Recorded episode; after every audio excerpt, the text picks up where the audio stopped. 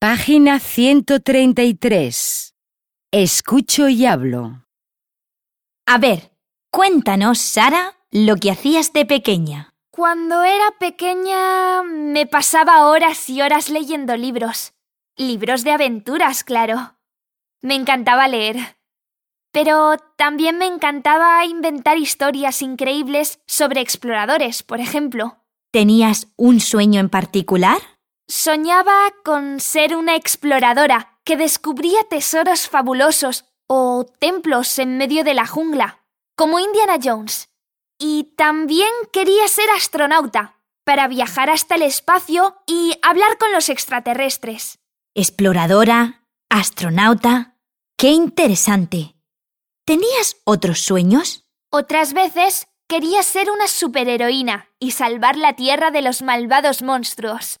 Defendía a los inocentes, volaba por el cielo, tenía una capa y superpoderes.